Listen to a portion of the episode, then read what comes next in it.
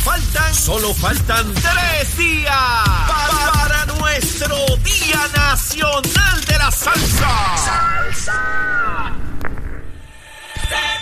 Z93, la emisora del Día Nacional de la Salsa. Este es el Día domingo 12 de junio en el Estadio Irán Beaturn. WZMTFM 93.7 San Juan. WZMTFM 93.3 Ponce. WIOB 97.5 Mayagüez. Y la aplicación La Música.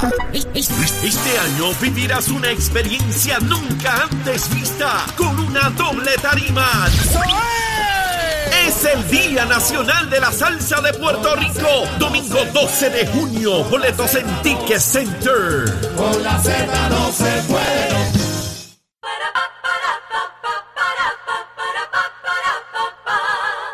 Comienza una nueva hora Puerto Rico, son exactamente las 7 de la mañana en vivo desde los estudios de Mega TV para Z93, tu emisora nacional de la salsa en el 93.7 FM en San Juan, 93.3 en Ponce y 97.5 FM en Mayagüez. La aplicación La Música, que usted la puede descargar en este instante para que nos vea o nos escuche como sea de su preferencia y también visitar el podcast todo lo que ha ocurrido aquí en Nación Z hoy, ayer y lo que va a pasar mañana, usted lo va a encontrar ahí en el podcast y usted puede disfrutar de los segmentos y del análisis, el contenido que se prepara diariamente aquí en Nación Z para ustedes y saludamos a todos los que se conectan en nuestro Facebook Live. Somos la única plataforma 360 que existe en Puerto Rico y como siempre un privilegio enorme contar con ustedes, con la audiencia fiel de Nación Z. Buenos días, licenciado Eddie López. Buenos días, Jorge. Buenos días a todos los amigos que nos sintonizan en esta nueva hora llena de información, de noticias, pero sobre todo del análisis que a ustedes les gusta. Todos los amigos ahí en el Facebook Live dejándonos sus comentarios, interactuando con nosotros con el mayor de los gustos, el mayor de los privilegios, estar una nueva mañana con ustedes. Hoy jueves 9 de junio del año 2022. Levántate que el despertador te está velando y te agarra el tapón. Ya hoy lo puedo decir Así es, clarito. sin- así es, ya lo puedes decir, ¿ah? sin, sin, el- sin, sin ahogar. Sin ahogarme. Este. Óigame, todo lo que está pasando ya está por aquí, listo, presto y dispuesto Miguel Rodríguez, uno de los aspirantes a la alcaldía de Aguas Buenas, que vamos a estar hablando con él en unos minutos, pero antes vamos a ver qué está ocurriendo en el mundo, señores, en Puerto Rico también. Buenos días, Carla Cristina. Buenos días, Jorge, y Carla. todas las personas que nos escuchan a través de Z93 y quienes nos ven a través de nuestro Facebook Live.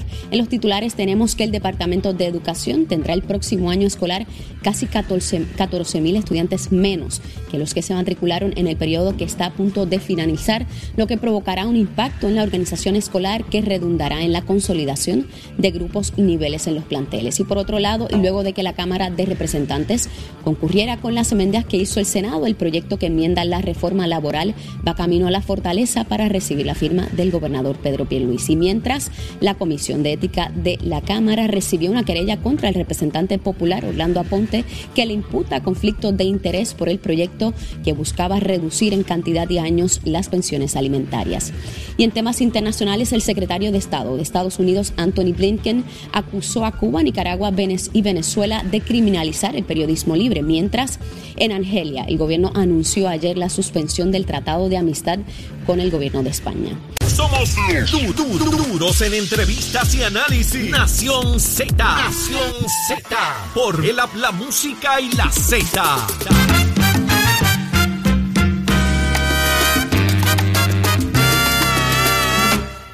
Ya estamos de regreso, mis amigos. Vamos de inmediato. Óigame, este próximo domingo hay elecciones en dos municipios en Puerto Rico, elecciones que eh, son adjudicadas al Partido Nuevo Progresista y en uno de ellos el municipio de Aguas Buenas. Y precisamente nos acompaña uno de los aspirantes a dicha posición. Este próximo domingo estamos hablando precisamente de Miguel Rodríguez. Miguel, buenos días, bienvenido a Z. Saludos, saludos, buenos días. Un placer estar aquí eh, y poder dirigirme a todo Puerto Rico, porque sé que de aquí llegamos a todo Puerto Rico, pero especialmente a nuestra gente linda de allá de Aguas Buenas. Miguel, eh, dentro del proceso, tú no eres nuevo en el ruedo, en el ruedo político, conoces muy bien los temas políticos, sin embargo, haces expresiones que me parecen sumamente interesantes, donde dices que eres el único que no estás ligado a la administración anterior. ¿Por qué haces esa expresión? Bueno, eh, no tanto como el único, sé que hay una compañera eh, que no, es, no está ligada, pero el resto de los compañeros están ligados. Por ejemplo, eh, yo vengo del servicio privado, eh, tengo una imprenta hace 28 años, 30 años que estoy casado y en esa imprenta mi esposa y yo llevamos 28 años.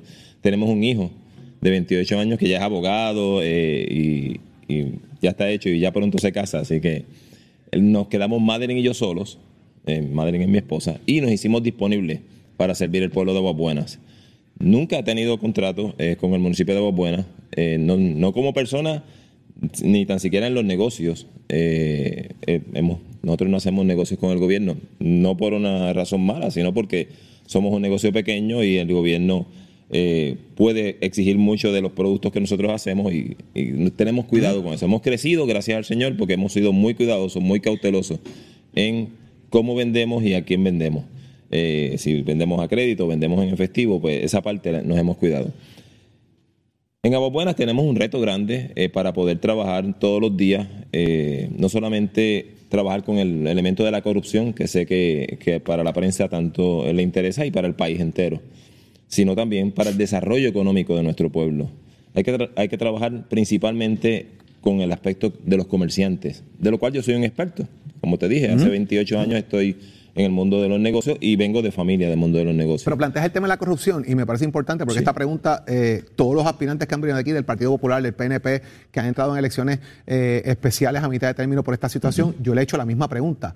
¿Estás seguro de que no vas a caer en lo mismo? Todos aquí dicen lo mismo. Eso no va a pasar. Yo estuve en el Contralor, yo estoy listo, no voy a meter la mano. Y de repente pasa otra vez. O sea, la gota cae en la misma piedra y nos seguimos dando el mismo cantazo. ¿De verdad estás bien seguro de que eso no va a pasar contigo? Terriblemente cierto. Eh, en el caso de Buena nos ha tocado dos veces. O sea, eh, Casi Luis Arroyo- corrido. Luis Dos Arroyo alcaldes Chiqués, corridos. Luis Arroyo Chiqué y el eh, compañero Javier. ¿Qué te puedo decir?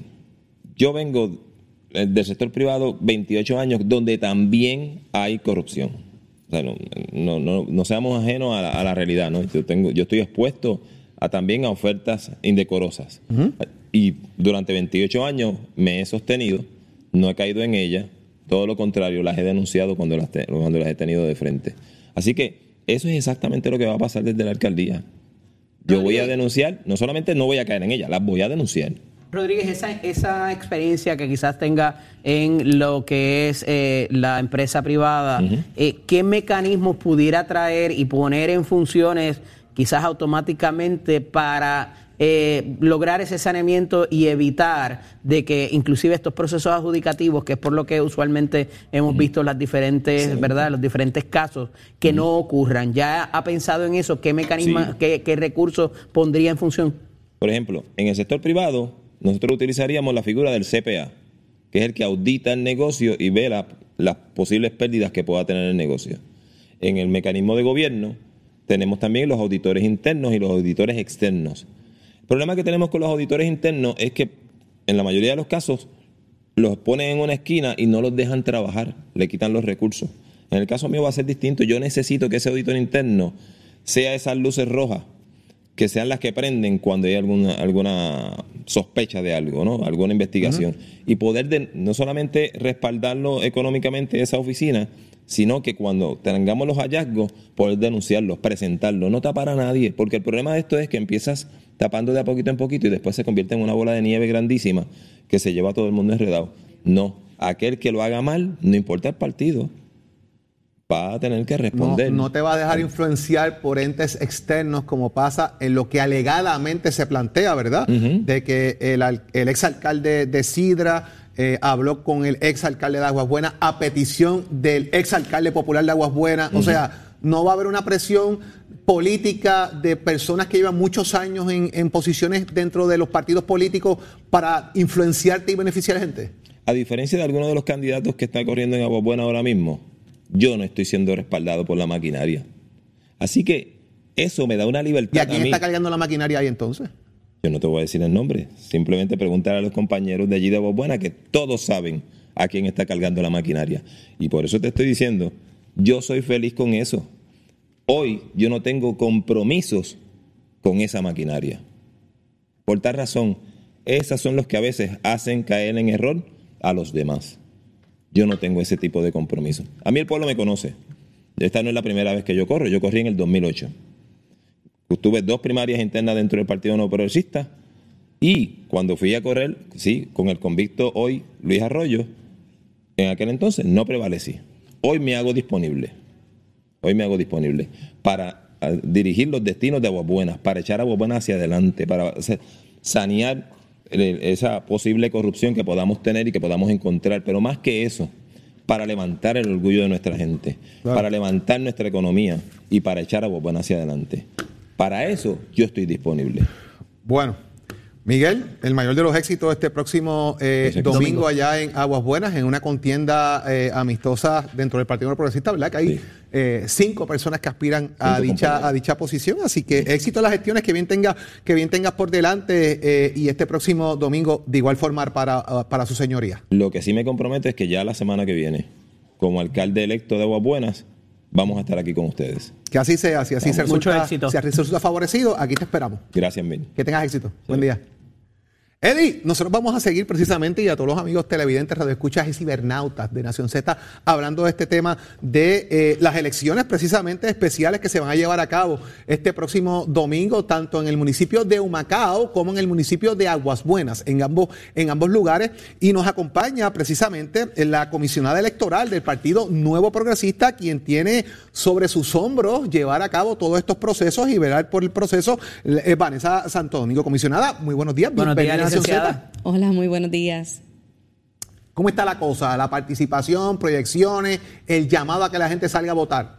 Primero que todo, la Comisión Estatal de Elecciones está lista para este evento que tenemos este próximo domingo 12 de junio, el cual vamos a estar administrando desde las 9 de la mañana hasta las 3 de la tarde. Esperamos una muy buena participación.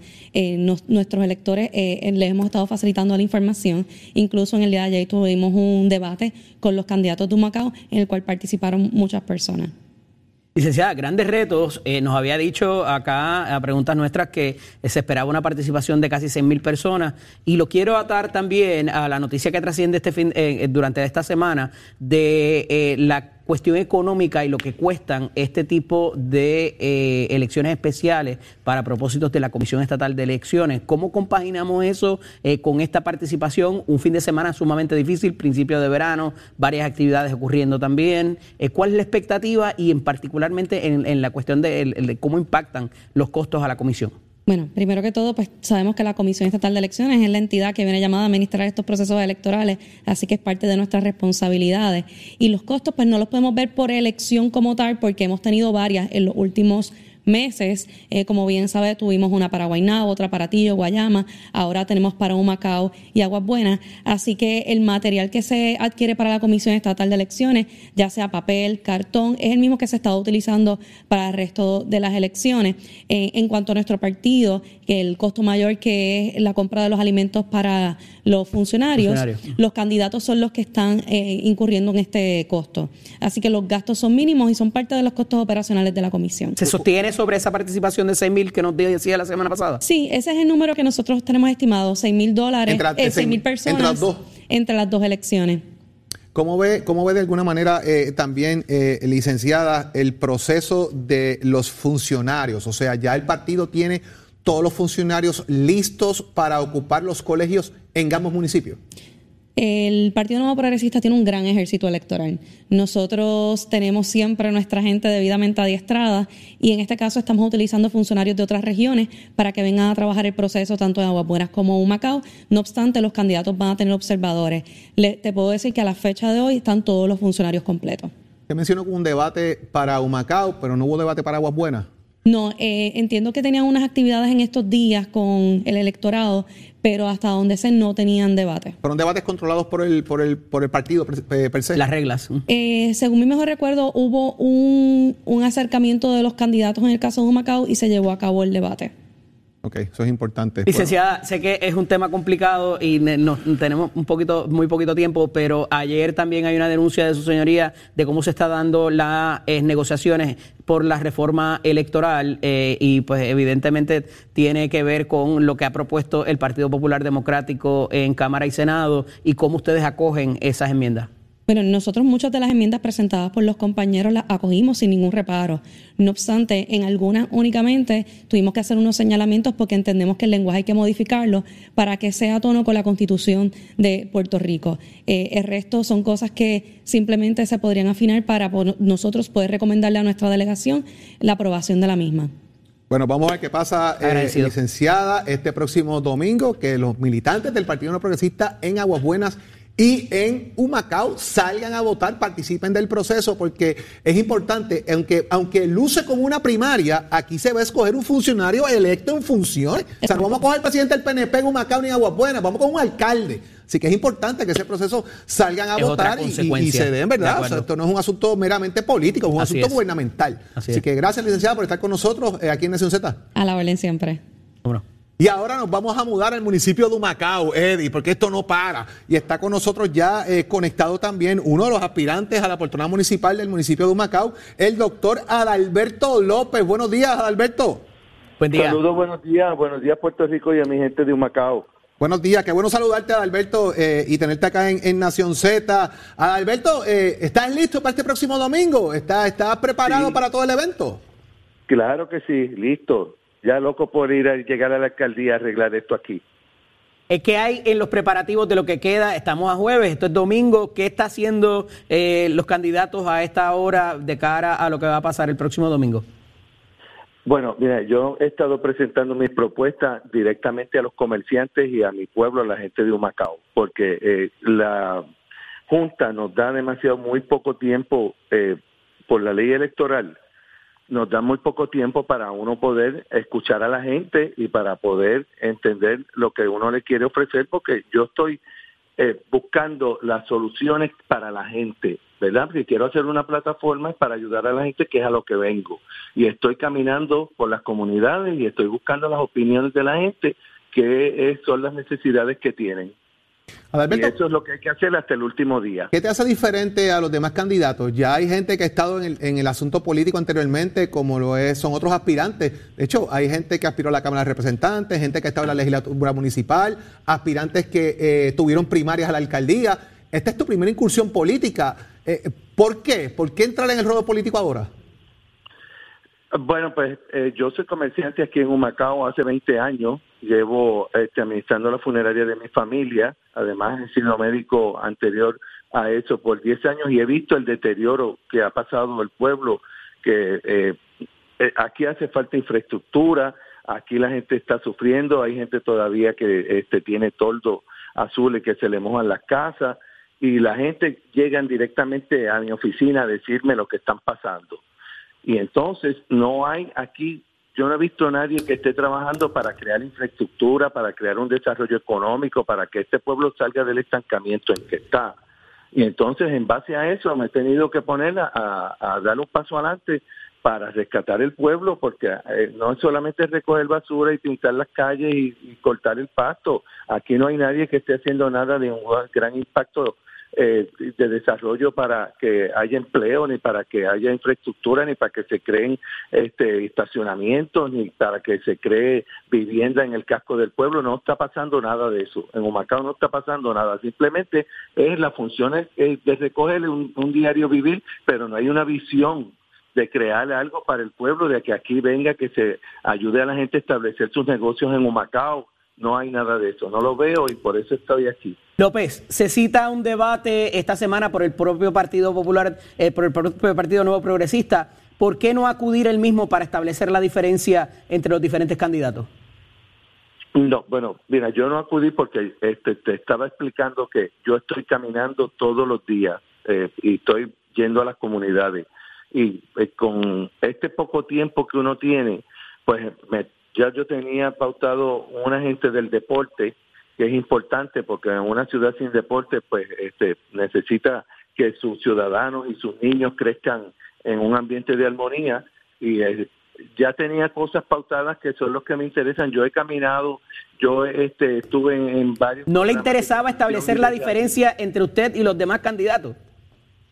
¿No era de su interés? Bueno, sí, sí. Yo, además que yo, mira, vengo, como yo vengo de la industria privada, también yo lo que vengo a hacer es un gobierno que sea ágil y de logro, porque ahí no hay, no hay supervisión y entonces yo eh, estoy capacitado porque estoy acostumbrado a, a ejecutar y a lograr resultados. Pero los planteamientos que usted está haciendo de alguna manera van atados a que la administración anterior, que era del propio Partido No Progresista, estaba haciendo las cosas mal en Humacao. Ah, Bueno, eh, lo que te estaba diciendo, él puede, puede- podía que estuvieran haciendo las cositas de, de limpieza, mantenimiento, que hay que recoger basura, lo que se destila todos los días, pero no, No había supervisión. No, no había desarrollo, aquí Claro, no hay nada claro. para, para Bueno. los pequeños y medianos comerciantes. Aquí no, no se estaba creando nada. Doctora Alberto López, éxito en su gesta de aquí al próximo domingo eh, y esperamos del resultado electo tenerlo aquí para que nos hable ya de cuáles son los planes y los cambios que va a implementar en la ciudad de Humacao. Espectacular, gracias por la invitación. ¿Cómo no? Mucho éxito. Dios los bendiga. Amén. Cuídense mucho. Bien. También ayer, Eddie, porque esto es, mire, esto es, vamos aquí, eh, eh, es mandado, señores. También ayer se llevó a cabo el mensaje de presupuesto del alcalde de San Juan, el licenciado Miguel Romero. Tres Y- millones de pesos menos. Y Jorge. para reaccionarnos precisamente a ese mensaje está con nosotros el legislador municipal y portavoz del Partido Popular Democrático en la legislatura municipal del municipio de San Juan, Manuel Calderón Cerame. Manuel, buenos días. Buenos días, Manuel. Buenos días a ti, Jorge. Buenos días a Eddie. Buenos días al país que nos sintoniza a través de Nación Z. Un privilegio estar con ustedes. Tres millones menos. Bueno, eh, no necesariamente son 3 millones menos. El presupuesto tiene un aumento de 142 millones Pero, de ¿cómo? dólares. pero si él acaba de decir que son tres millones menos en todos lados, ¿cómo tú vas a decir que es un aumento? No, lo que pasa es que el presupuesto pasado del año fiscal 2021-2022 es de 670 millones de dólares. La proyección que hicieron para este presupuesto en este nuevo año fiscal es de 802, 813 millones de dólares. Hay un hay un cambio de 142 millones de dólares que son a través de fondos federales, lo que son los fondos ARPA. La primera pregunta que voy a estar haciendo hoy cuando inicien las vistas públicas es si esos fondos ARPA, esos 150 millones de dólares que están diciendo que están disponibles para que San Juan los pueda utilizar de manera recurrente y para pagar gastos en el municipio, están disponibles para este próximo año fiscal. De lo contrario, el alcalde Miguel Romero estaría ah, llevando el municipio de San Juan a un déficit estructural en el presupuesto del municipio de la ciudad capital. Yo creo que eh, ayer el alcalde se quedó incompleto en las proyecciones, no habló absolutamente nada sobre los ingresos que el municipio está devengando, tanto en patentes como en el IVO municipal, como en el CRIM, como en el CAE, que son las principales fuentes de ingresos del el gobierno municipal de San Juan. Así que en ese sentido, esto empieza hoy en las vistas públicas que vamos a estar llevando hasta el próximo domingo. Eh, hay muchas preguntas que hay que hacer. Yo creo que en el término, el alcalde habla mucho de la cuestión de la seguridad y se está adjudicando unos logros cuando el alza en la criminalidad en San Juan está aumentando, cuando la policía municipal está eh, pidiendo mejor equipo, mejores patrullas, aumento en su salario. Absolutamente nada de eso se dio para los policías municipales. En la cuestión de las áreas recreativas, eh, el reclamo que llevo haciendo por los pasados días en cuanto a las mejoras que hacen falta hacer en el estadio Irán Bison, las mejoras que necesita incluso el estadio Roberto, el Coliseo Roberto Clemente, absolutamente nada sobre eso se habló ayer. Manuel, la utilización, la utilización de estos 20 millones de dólares para repavimentación, ¿cómo, eh, cómo abordas eso eh, y cuál es tu parecer? Bueno, lo que pasa es que el alcalde de San Juan, eh, obviamente, eh, tratando de contrarrestar el golpe político de su vínculo con JR Alfa, le está recurriendo a más brea y se está convirtiendo en un alcalde que lo único que está haciendo en San Juan es echar brea. Y eso está bien, hace falta mejoras de brea, Hace falta, sí, hace las falta- condiciones están- hace- pero, pero hace falta incluso mejor recogido de basura, hace falta implementar un plan de reciclaje, hace falta mejorar la seguridad de nuestras comunidades, hace falta atender los asuntos de prioridad en el, sobre todo en el departamento de salud del municipio de San Juan, que está completamente desatendido. En este presupuesto te puedo decir que hay una asignación adicional mayor al, al departamento de salud del municipio de San Juan, que para mí eso es importante y era una de las prioridades que yo había establecido ayer previo al mensaje del alcalde. Así que yo creo que las partidas que se asignen eh, sobre el tema del, del Departamento de Salud, la atención del, del Hospital Municipal de San Juan, los distintos CDTs que están en la ciudad capital, eso es un asunto de prioridad para la gente y ese di- y esos dineros y esos fondos tienen que llegar a, los CDT. Así que no todo es malo. para ¿Qué, esa- qué nota le da finalmente al alcalde? Yo le daría en, en términos de proyección una C, porque me parece que estuvo bastante deficiente en la proyección de sobre todo los ingresos que el municipio tiene y vamos a estar muy pendientes en las próximas vistas públicas para que el dinero llegue a donde tiene que llegar, que es a las comunidades de San Juan. Con C se pasa de grado, ¿eh? Con C, con C uno pasa, jaspadito, pero pasa. Manuel, gracias por estar con nosotros en la mañana hoy aquí en. Nación Z. Estaremos muy pendientes de las reacciones que estén dándose sobre el mensaje del alcalde. Cuídense, buen día. Hasta luego. Eddie, ya está con nosotros también Tato Hernández, a ver qué está pasando en el mundo deportivo. Tato, Dímelo, Tato. cuéntame, cuéntame, Tato, qué está pasando. Vamos arriba, señores y Jorge, que para este fin de semana tenemos que estar pendientes primeramente hoy.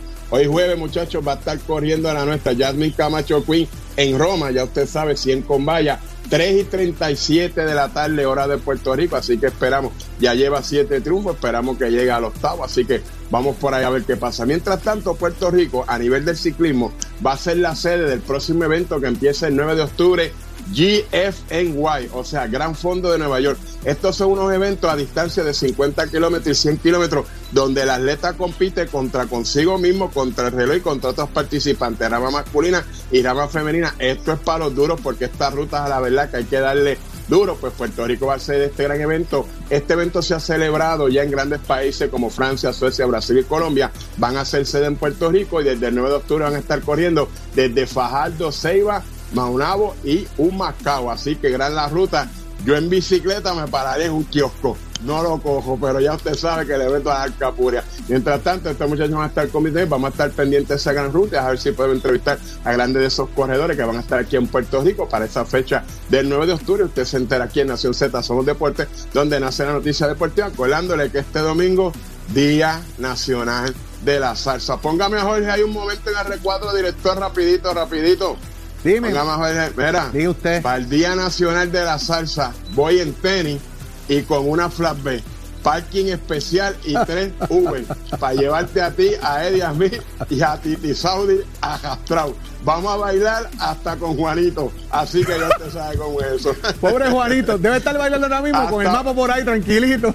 Hasta Juanito va para allá a bailar con nosotros. Así que ya usted sabe, tremendo día. Compre sus taquillas a tiempo. La estructura que ha preparado la emisora para este gran evento, usted va a tener su Tato, área reservada. 20 Los que pesitos, vayan con 20 tiempo. pesitos en arena, Ah, papá, 20 Sí, pesitos en, en arena, arena, para allá. Óyeme, doble para allá. tarima, doble tarima, 18 orquestas que van a estar ahí, se baja una, empieza la otra, o sea, vamos a salir de ahí con los ojos pegados para atrás. No hay break lunes, para descansar. Eso es una tras otra. Eso es pegado. Eso es así. Vamos para allá a llevar a, a tío Raúl, que él dice que baila, vamos a ver si es verdad. Muchachos, eso, eso no baila. Dos, pi- dos pies zurdos y mira para adentro. Olvídate de eso. Eso Dos no pies zurdos y un viejo más, vale, que Eso no baila nada. para todos. Buen día, Tato.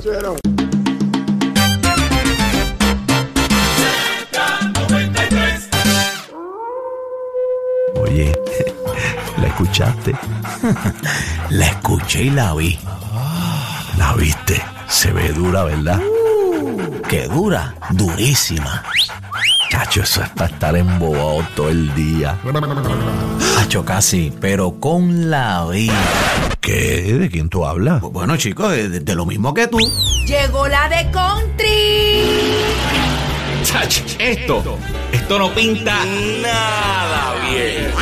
Pronto, pronto. Somos, somos una mirada fiscalizadora sobre los asuntos que afectan al país.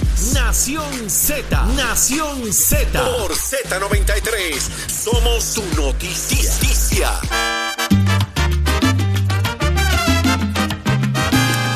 Ya estamos de vuelta a Puerto Rico. Vamos de inmediato a ver qué está ocurriendo en el mundo noticioso. Aquí está Carla Cristina. Cuéntame, Carla, ¿qué está pasando? Buenos días, Jorge, a ti, a Eddie, a las personas que nos ven a través de nuestro Facebook Live y nos escuchan a través de Z93. En los titulares, el gobernador Pedro Pierluisi firmó la resolución conjunta que ordena al Departamento de Recreación y Deportes y a los municipios a crear conjuntamente programas para el establecimiento y utilización de parques biosaludables que proveen servicios o cuidados directos a personas de edad avanzada. Y por otro lado, la oficina del inspector general emitió ayer un informe especial en el que concluye que la Oficina para el Desarrollo Socioeconómico y Comunitario no cumple con enviar al Departamento de Hacienda la información necesaria para emitir los informes financieros del gobierno. Y de otra parte, el ayudante general de la Guardia Nacional de Puerto Rico, José Reyes, anunció ayer el inicio de la construcción de nuevas facilidades en la base aérea Muñiz, esto en Carolina, con un costo aproximado de 34.6 millones de dólares. Y en temas internacionales, al menos 14 personas dedicadas a la extracción de oro en asentamientos mineros en Perú murieron ayer a raíz de un enfrentamiento entre bandas criminales del país.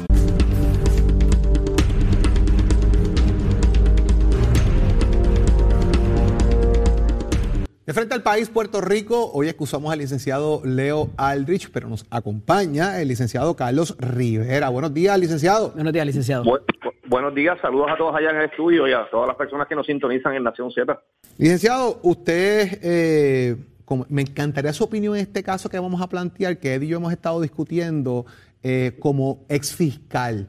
Últimamente, a raíz de todo, y traigo el caso de Luis Arroyo Chiques particularmente, eh, los abogados de Luis Arroyo Chiques públicamente han venido hablando de cuáles han sido las negociaciones, qué se dio, qué hicieron, cuál es el esquema o el alegado esquema, ¿verdad? Por, por establecerlo desde ese punto de vista. Igual lo ha hecho la defensa de la exgobernadora eh, licenciada Wanda Vázquez, que públicamente han estado diciendo o haciendo alegaciones de diferentes aspectos de negociaciones, conservaciones. ¿Eso es ético? ¿Eso, ¿Eso es una manera correcta de proceder en esto o es que están literalmente hablando a las gradas a los posibles jurados? Bueno, de- definitivamente cuando uno examina lo que son los cánones de ética eh, de la abogacía, claramente hay, hay un canon eh, que establece claramente que los casos eh, no se pueden discutir o de alguna manera no se pueden eh, utilizar los medios de comunicación para litigar los casos. Los casos se litigan en los tribunales eh, y en ese sentido, pues eh, uno debe tener mucho cuidado al momento de, comparecer ante los medios y, y traer hechos o situaciones. Eso desde el punto de vista ético. Desde el punto de vista estratégico, eh, para efectos de un una litigación en un caso, pues el ventilar ese tipo de negociaciones o el ventilar estrategias de defensa o del Ministerio Público ante los medios, pues tampoco abona eh, precisamente porque está adelantando eh, algún tipo de teoría y eso pues al momento de litigar el caso pues va, a debilitarlo porque la otra parte se prepara, eh, eh, subsana cualquier situación que haya que subsanar. Eh, así que yo creo que desde el punto de vista ético y estratégico yo creo que no, es la mejor práctica, definitivamente. Lo que pasa es que aquí lo que hay detrás, eh, licenciado, es evidentemente buscar una mejor sentencia y así lo hemos visto en los casos que eh, hemos tenido oportunidad de examinar. Pero, y, y- y un poco por aquí viene la, la- la situación, porque una cosa es que yo revele la- el contenido de mis conversaciones con mis clientes, pero cuando hay un tercero envuelto, entiéndase un miembro de la fiscalía o un miembro de los, ah, de los, o los agentes de cualquiera de los grupos de seguridad o de las entidades de seguridad pública, eh, pues ya ahí quizás no- lo de la confidencialidad no queda tan claro. Entonces el revelar que mi cliente les dijo a ellos para lograr esto eh, y hacerlo públicamente es algo que no habíamos visto y hay que verlo también a la luz de este nuevo eh, esta nueva figura del information del cual o con el cual no estamos tan eh, no es tan típico verlo, ¿verdad? Eh, es algo extraordinario porque no hay gran jurado, no hay eh, eh, ninguna de las figuras de vistas de causa para arresto ni nada, sino que pasamos directo de la información que provee este imputado de delito a la sentencia prácticamente. Entonces, al, saltar, al saltarnos todos esos pasos, la información que se provee en eso tiene un impacto en otras personas adicionales y no hay, no está sujeto tampoco a, a- a que se presente, eh, ¿verdad? Que se contrainterrogue ese tipo de pruebas. O sea que aquí hay muchas cosas más allá que el aspecto ético. ¿Cómo lo ves? Sí, no, de- definitivamente va más allá. Eh, y incide precisamente en toda la estrategia que se pueda llevar desde el punto de vista legal, tanto por el Ministerio Público. Y derechos de tercero también, de otras personas que también se le impute. Mm. Correcto, así que eh, se pudiese de alguna manera eh, estar revelando datos de, la investigación que está en curso. Eh, así que ojo con, eso, cuando hay una investigación en curso por las autoridades eh, y se revela información que puede de alguna manera afectar esa investigación, puede darse la figura de la obstrucción a la justicia. O sea, son muchas las alternativas que se pueden dar dentro de este escenario. Eh, y yo siempre menciono que, que cuando se hace ese tipo de actuación, pues no necesariamente eh, va, va a redundar en un beneficio. Sé que se hace para hablarle quizás al posible jurado, a las posibles sentencias o al juez, o, ¿verdad? O a, los distintos funcionarios para obtener quizás un resultado eh, ¿verdad? mejor o esperado, pero no necesariamente opera así. Y como indico, normalmente lo que hace es que eh, al- eh, alerta a la otra parte y la otra, la otra parte se prepara, subsana cualquier situación y al final del día pues no, no opera como se esperaba. Licenciado, eh, ha- hacemos el planteamiento, porque a mí me parece, ¿verdad? Entre todas las circunstancias de lo que estamos hablando, usted como usted como ex fiscal, ¿verdad? Y usted no, está en la posición. eh, Dentro de ese proceso que se da, las negociaciones que se da, ¿cuánto ustedes toman en cuenta? Y si esto se ventila públicamente dentro de la negociación o post negociación, ¿pueden haber cambios por, por hacer este tipo de acción?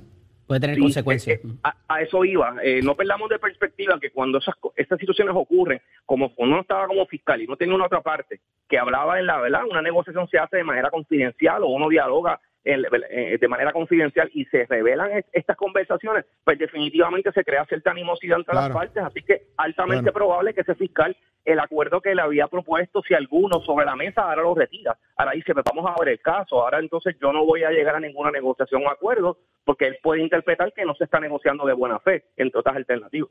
Licenciado, gracias por estar con nosotros en Nación 7 de la mañana de hoy y hablar sobre este tema también muy importante. Un abrazo. Bien, siempre la orden. Buen día a todos. Buen día.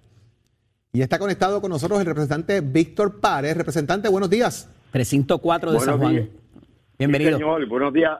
Buenos días, buenos días, Jorge. Buenos días, Eddie. Gracias por la oportunidad nuevamente. Siempre. Licenciado, eh, el presupuesto de San Juan refleja una reducción de 3 millones de dólares. Sin embargo, hace unos minutos atrás, eh, el portavoz de la legislatura municipal, Manuel Cerame eh, Calderón, nos dijo aquí que eso no es correcto, que hay un aumento en el presupuesto por partidas eh, de fondos federales. ¿Cómo va este tema del presupuesto del municipio?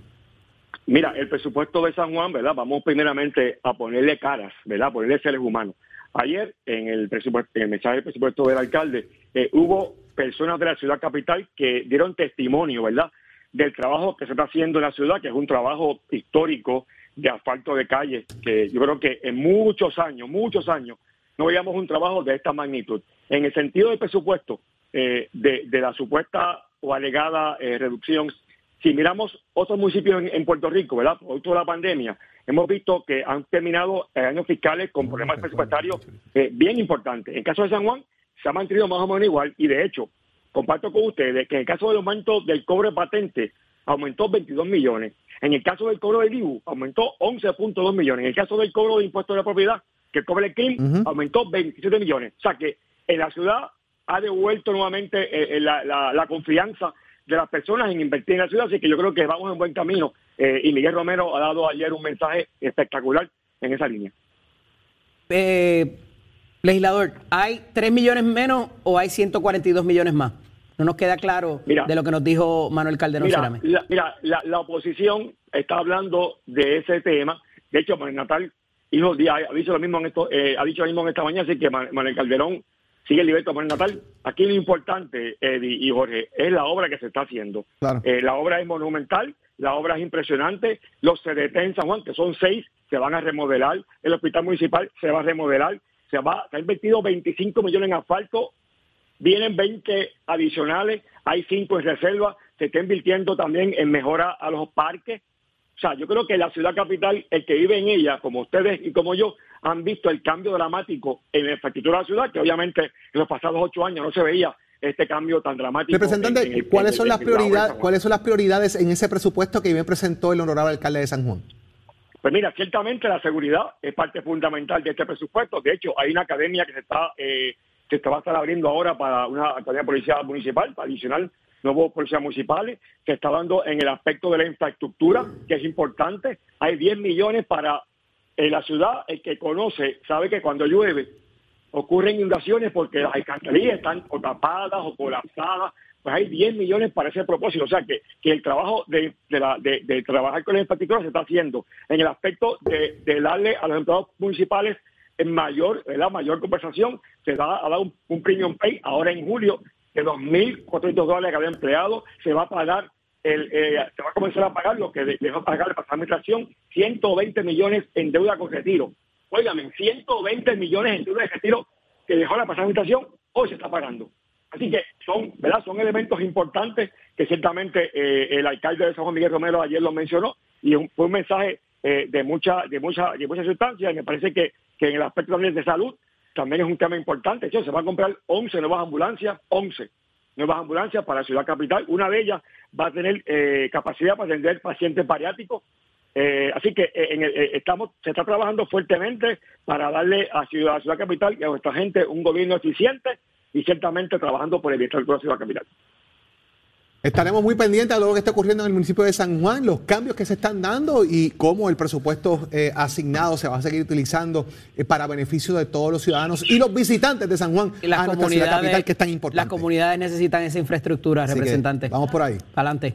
Buen día, Eh, representante. oye, antes, que, antes que se vayan, escuché a Manuel Calderón hablar de que no era importante la- el asfalto. Miren, yo creo que el en San Juan se ha, ha- ha sido eh, ha sido testigo de cómo le damos las calles en San Juan. Así que este trabajo de asfalto que se hace hoy día con Miguel Romero va sin detenerse. Completamente de Ahí acuerdo. está. Muy bien. Muchas gracias, representante, por estar con nosotros. Buen día. Ok, buen día. Eddie, llegó el Día Nacional de la Salsa, ya eso está al borde de la esquina, señores, estamos hablando de este próximo domingo, este domingo, Día Nacional de la Salsa y uno de los que va a estar en Tarima es nada más y nada menos que Richie Rey, que está con nosotros. Maestro, buenos días. Buenos días, maestro. Bueno, buenos días, un saludo a todo el mundo, contento de poder saludar al pueblo de Puerto Rico. Amén. Boricua, para que tú lo sepas. Y como siempre aquí en la emisora nacional de la salsa en Z93, yo me imagino que usted está más que listo para descargar toda esa energía en la, una de las dos tarimas este próximo domingo.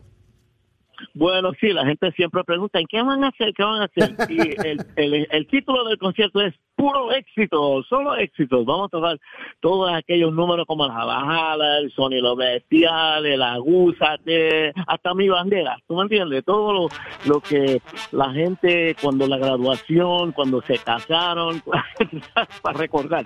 Vamos a pasarla súper bien. Eh, maestro, ¿qué representa para ustedes eh, ser emblemáticos de este evento en su puesta número 38? ¿Qué significa para ustedes esta participación?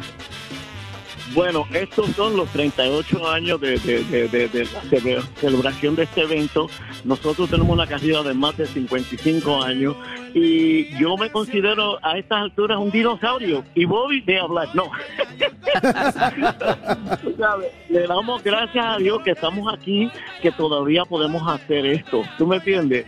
Ya a estas alturas no es cuestión de, de, de- de subir. ¿sabes? La verdad que Dios ha sido bueno, hemos tenido una carrera larga, tremenda, y yo feliz de poder seguir compartiendo esto con la gente. Como ustedes saben, yo soy cristiano ahora y también eh, quiero que la gente vea que cuando uno está conectado con Dios y, y vive la vida mirándolo a Él, pues to- todo le va bien. Yo me siento como una persona bendecida y le doy gracias a Dios por eso, porque yo me convertí en el 74, imagínate, y como dicen en la calle, desde el 74 no me estoy metiendo nada y estoy durmiendo bien, tranquilo con mi mujer.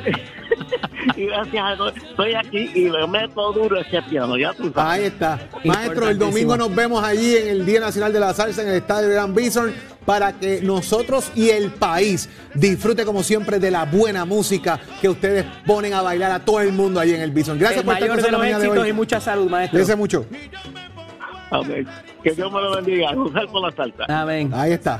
Así es. Óigame, mis amigos, y otro que. Llegó, llegó yo la no sé-. Yo no sé si él va para el Día Nacional de la Salsa, pero, pero la realidad es que viene por ahí, ha llegado. Yo le voy a preguntar a qué hora salió para, a qué hora él salió para acá, porque la verdad que Julito Ramírez de Arellano, que ya está aquí con nosotros en el estudio. Julito, buenos días. buenos días, bendito sea el Señor. Qué clase de calor hace en Puerto Rico. Oye, pero ven acá, y con ese calor, ¿cómo tú, cómo tú la pisicorre? No, no, no, no, miren, esa piscicoge, mi- usted sabe que, que ponen el abaniquito. La que yo le había dicho, porque no tiene aire acondicionado. Hubo que te- las ventanas abiertas y apagar el abaniquito. Porque la gasolina está cara, No, eso y que el abaniquito gasolina. lo que tira es un fogón. Yo creo que la pastilla esa, la, la pastilla hecha de, de, se derritió, está como un chicle pegué en la alfombra. Era insoportable. Entonces la gente con ese calor encima y empieza el, el tema y que de la vista congresional. Allí empezaron a hablar de eso en la Sí, sí, entonces, eh, que cada cual, na- nadie sabe de qué partido es ni nada, pero tú, tú te das cuenta por dónde viene. ¿Entiendes? Uno hablando, no, que, oye, este, eh, eh, el ELA no lo quisieron ni poner ahí. Así es, así ¿Entiendes? Entonces ya tú sabes, pues, de dónde. Entonces el otro le dice, muchachos, a la estadidad le han dado una clase bofeta allí que Grijalba no sabía ni qué hacer. Y entonces otro por allá dijo, no, lo que pasa es que se tienen que decidir y se dieron cuenta por dónde venía. Bueno, esos independentistas lo que hacen es que se quejan de todo. Decían. O sea, que usted tiene un debate allí en la guagua. Eh, En la guagua, entonces con los chojos de sudor, así bajando.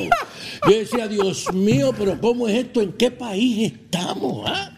Pero déjeme decirle, porque usted sabe que esta sección llega gracias a eh, ¿cómo se llama el sitio ese? Monero, Ah, Allí en. Cagua. Ah, ese mismo, sí. Monero Café Teatro y Bar. Y quiero decirles que Monero Café Teatro y Bar va a estar cejado para el público este fin de semana, para reorganización, porque estas seis semanas han sido al palo. Y lo que viene por ahí para abajo, mira, la semana que viene, el martes, hay una actividad privada. El viernes hay otra actividad privada. El sábado durante el día hay una actividad privada y por la noche. El sábado por la noche, el sábado 18, es el cumpleaños de la cantautora nacional Zoraida Santiago. Ah, y esa muchacha va a hacer un concierto esa noche celebrando sus 70 años y no ha querido cobrar.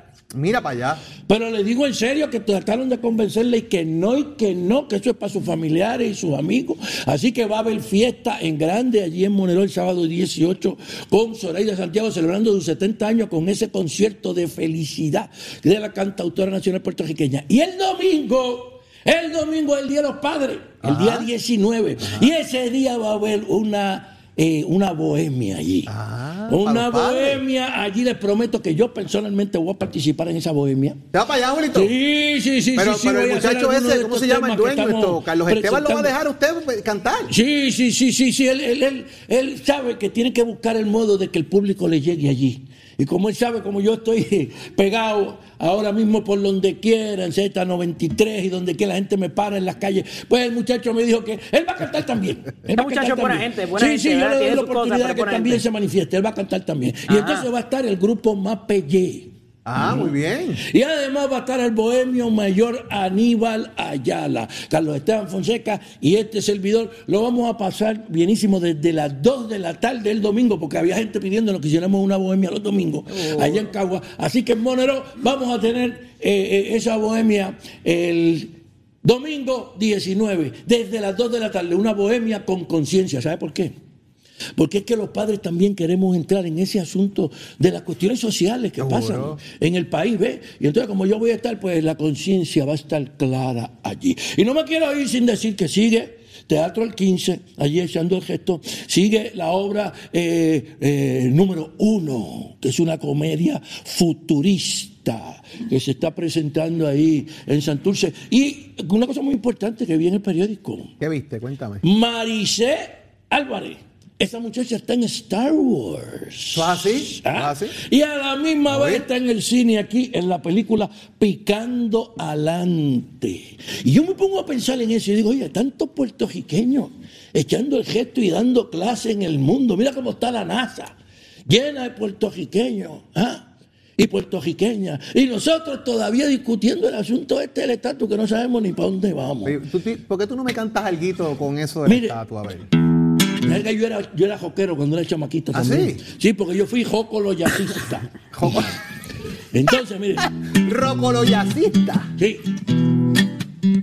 Qué calor en la ciudad, qué calor, qué calor, hubo vista congresional, qué calor, qué calor, dijeron que la estadidad, qué calor, qué calor, está lejos de la realidad, qué calor, qué y no han querido decir nada. Jennifer ni Rivera ya, qué calor, qué calor, qué calor en la ciudad, qué calor, qué calor, el ya no vale nada, qué calor, qué calor, no lo ni qué calor, qué calor, en la vista congresional, qué calor, qué calor, y yo sé se van a alegrar,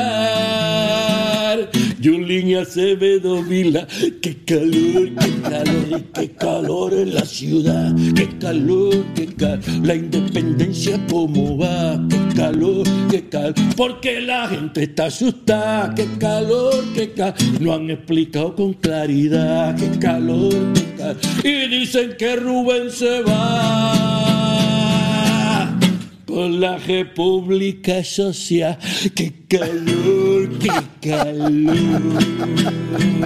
Oye, Julito, qué mejor que eso. Oye, ¿cómo es? Roco, ¿Cómo es la cosa? ¿Roqué? Eh, eh, Rocco yacista. Roco yo lo. Y encantó el yacista, porque lo mejor del bueno. rock, lo mejor del jazz y lo mejor de la salsa. Por eso es que yo también voy para allá, para, para, el Día Nacional. Internacional de Salsa. está, Nunca me han dado la oportunidad, pero pronto me trepo, canto y soneo y todo.